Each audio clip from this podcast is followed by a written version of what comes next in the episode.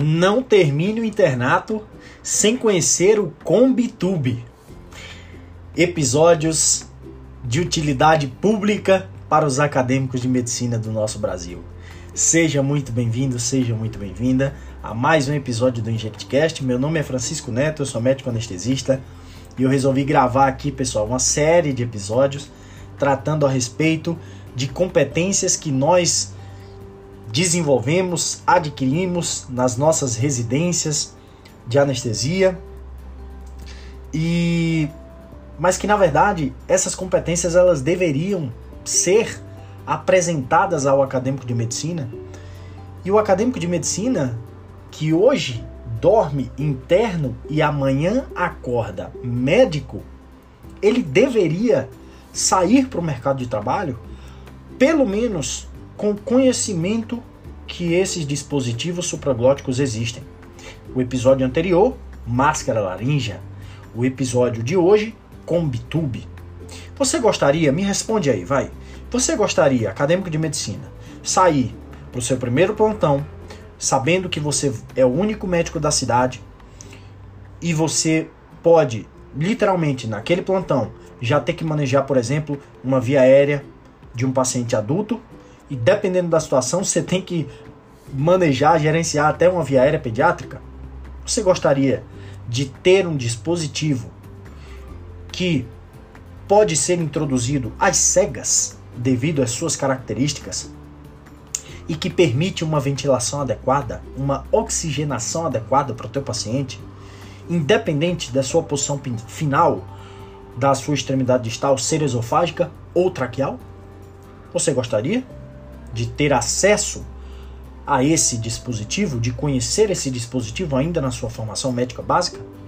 Eu gostaria, mas eu não tive essa oportunidade. E infelizmente é essa é uma realidade do nosso país. Essa é uma realidade do nosso Brasil, mas que nós da InjectMed, humildemente, também temos o objetivo de ajudar literalmente você aí do outro lado. Esse objetivo vai mudar a sua vida? Esse episódio vai mudar a sua vida? Não, Provavelmente não. Mas se ele despertar a curiosidade para que você amanhã, no seu internato, enquanto você, enquanto você ainda tem oportunidade, ainda está sobre trabalho médico supervisionado, você pode buscar auxílio do médico do pronto-socorro, do médico emergencista, do médico intensivista e do médico anestesista e dizer: por favor, me explica me ensina a usar o Combitube, me mostra o Combitube, como que eu uso, aonde que eu consigo, isso é tão isso não é tão disponível, mas aonde que eu posso comprar? Porque o próprio anestesista, pessoal, se ele trabalha em lugares que esses dispositivos não são disponíveis, o próprio anestesista compra. Ou você acha que a gente gosta de ser pego de calça curta? É lógico que não. A gente anda na frente do problema. Ah, não tem? Não tem. Você vai continuar brigando brigando entre aspas, tá, pessoal? Ninguém vai brigar com ninguém, mas você vai continuar solicitando, apresentando os argumentos, mostrando a importância da disponibilidade desses dispositivos aos seus gestores hospitalares. E enquanto eles providenciam, enquanto você faz às vezes esse trabalho de convencimento que isso daqui pode salvar uma vida, você compra os seus dispositivos porque as vidas que você está cuidando não podem esperar. Beleza? Combitube, sem mais delongas. Combitube é um tubo, é um tubo de duplo lumen, tá, pessoal? E ele é duplo lumen, dois balonetes. Um balonete é o proximal, o orofaríngeo, e o, o outro balonete é o balonete distal. Um ramo, né? Eu disse que era um tubo duplo lumen. Então, um ramo se, se assemelha a um obturador esofágico termina em fundo cego, mas tem perfurações laterais na altura da faringe. O outro ramo tem sua extremidade distal aberta, de forma similar, igualzinho a um tubo traqueal. Me acompanhou até agora? Por isso, pessoal, que o Combitube, devido a essas características que eu acabei de dizer, ele pode sim ser introduzido às cegas. Ele pode sim, ele permitirá uma ventilação adequada, independente de sua posição final ser esofágica ou ser traqueal. O grande lance é que ele é indicado, sim, nos casos de via aérea difícil, nos casos é, de via aérea fácil, que o médico que não tem tanta expertise laringoscopa várias vezes sem planejamento e acaba transformando uma via aérea fácil em, via aérea difícil. É, nas situações não intubo, é, não ventilo. Ele é um salvador da pátria. E é, literalmente opções de acesso de emergência não invasivo à via aérea. Só que você tem que saber o seguinte: ele é fabricado em dois tamanhos. O 37 para pacientes que vão que apresentam altura de 1,40m a 1,80m de altura. Peraí, Francisco, então quer dizer que a escolha do tamanho é baseada na altura do paciente? Sim. Você tem dois tamanhos. 37 para pacientes de 1,40m a 1,80m de altura e o tamanho 41 para os pacientes que têm acima de 1,80m de altura. E ele é formalmente contraindicado em pacientes com altura inferior a 1,40m, tá, pessoal? Formalmente contraindicado. Aí, Francisco, me diz aí, existem outras contraindicações, existem outras preocupações que eu tenho que ter com o Combitube, porque eu sei, já acompanho a InjectMed, eu sei que tudo tem seu lado bom e seu lado ruim. Mas qual é o que, quais que tipos de problema o Combitube pode trazer é, para mim. Não, não deve ser só mar de rosas. E realmente você está correto. Ele é formalmente contraindicado para pacientes que têm altura inferior a 1,40m, isso daí você já gravou. Paciente que tem reflexo laríngeo presente vai dificultar a passagem do combitube. Paciente que tem doença esofagiana conhecida, pessoal. Por exemplo, o cara tem uma anel de esôfago, uma neoplasia de esôfago. O paciente tem varizes de esôfago. O paciente tem estenose de esôfago. Ou o paciente tem...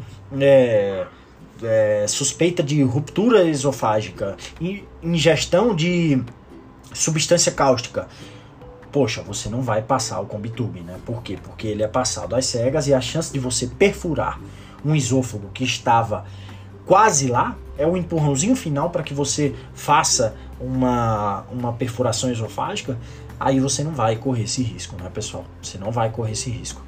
E aí existem sequelas, por exemplo, ao uso do Combitube também. Como, por exemplo, dor, disfagia, edema, hematoma de mucosa orofaringe, edema de língua, é, laceração, tá? Agora, complicação mais grave mesmo, por mais que seja um pouco mais rara, mas elas existem. Lesão de seio piriforme, olha isso, complicação grave, cara. Enfisema subcutânea, pneumo mediastino, pneumo peritônio, laceração, essa é grave. Essa eu já vi uma vez, não pelo Combitube, por um outro por um, por um outro. Acompanhei do, do setor da radiologia. Poucos sabem, mas já fui residente de radiologia durante um ano e meio. E o paciente, na verdade, foi comer um. Só para contar uma historinha aqui para vocês rapidamente, que eu lembrei aqui agora. Ele lacerou o esôfago, perfurou o esôfago, fez uma mediastinite gravíssima, quase passa dessa para uma melhor, porque é, estava comendo apressado e se engasgou com um pedacinho de frango e isso gerou esse baita problema para ele, pessoal. Meu Deus do céu. E aí eu acompanhei esse paciente fazendo os exames contrastados lá, junto com a fonoaudióloga, para ver como que se a gente é, autorizava ou não a questão da, da, da a progressão da dieta do paciente. Dito essa historinha que me veio aqui na mente, é, realmente os episódios cada vez mais vão ficar cada vez mais à vontade, tá, pessoal? A gente vai ligar o microfone, vai passar uma experiência, vai passar uma sacada aqui para vocês. Então, basicamente, pessoal, laceração do esôfago é uma complicação gravíssima que você tem que ter em mente e que você tem que temer na hora de utilizar o Combitube. Por isso, eu vou te passar a sacada do episódio de hoje. Tá com o Combitube na mochila, numa situação, não entubo, não ventilo. E aí você lembra do seu Combitube. Aí você diz assim, cara, não vou ficar sapateando na lama, eu vou utilizar meu Combitube. Eu já aboli aqui os reflexos laríngeos, né, do meu paciente com um hipnótico, com um opioide. Cara, não vou utilizar o bloqueador neuromuscular, mas eu também não vou vacilar não. Eu vou passar às cegas esse negócio aqui não eu vou diminuir a chance, a incidência de laceração de esôfago fazendo duas coisas. Com bitube de menor tamanho, 37, tamanho 37. Não vacila, se quiser diminuir a incidência, de laceração de esôfago, utilizar o Combitube de menor tamanho.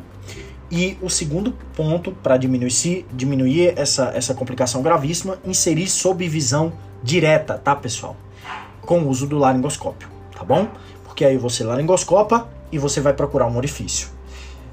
Porque sendo ou não da via aérea, lembra que o Combitube ele vai permitir uma ventilação adequada para o teu paciente, sendo que a extremidade distal possa estar tanto no, no esôfago quanto na via aérea. Então você laringoscópio procurando a via aérea.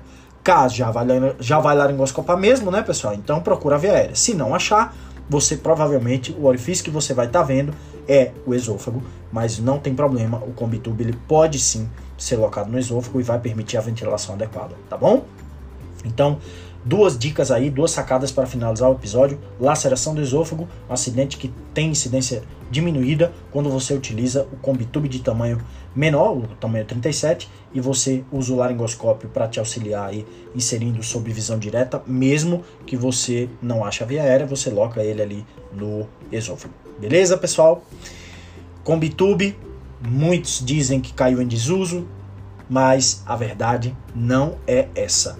A verdade não é essa. Pode ter caído em desuso lá em São Paulo, nos hospitais onde a gente estava trabalhando, mas eu voltei aqui para o Nordeste e muitos e muitos anestesistas andam com seu Combitube nas suas mochilas. Então você, acadêmico de medicina, não vacila, conheça amanhã mesmo através dos seus chefes aí do seu internato, se atualize nesse, nesse, nessa perspectiva e quando sair o seu primeiro salário, comemore, mas também compre um combitube e compre uma máscara laringe, beleza? Até o próximo episódio do InjectCast, espero que faça sentido para você.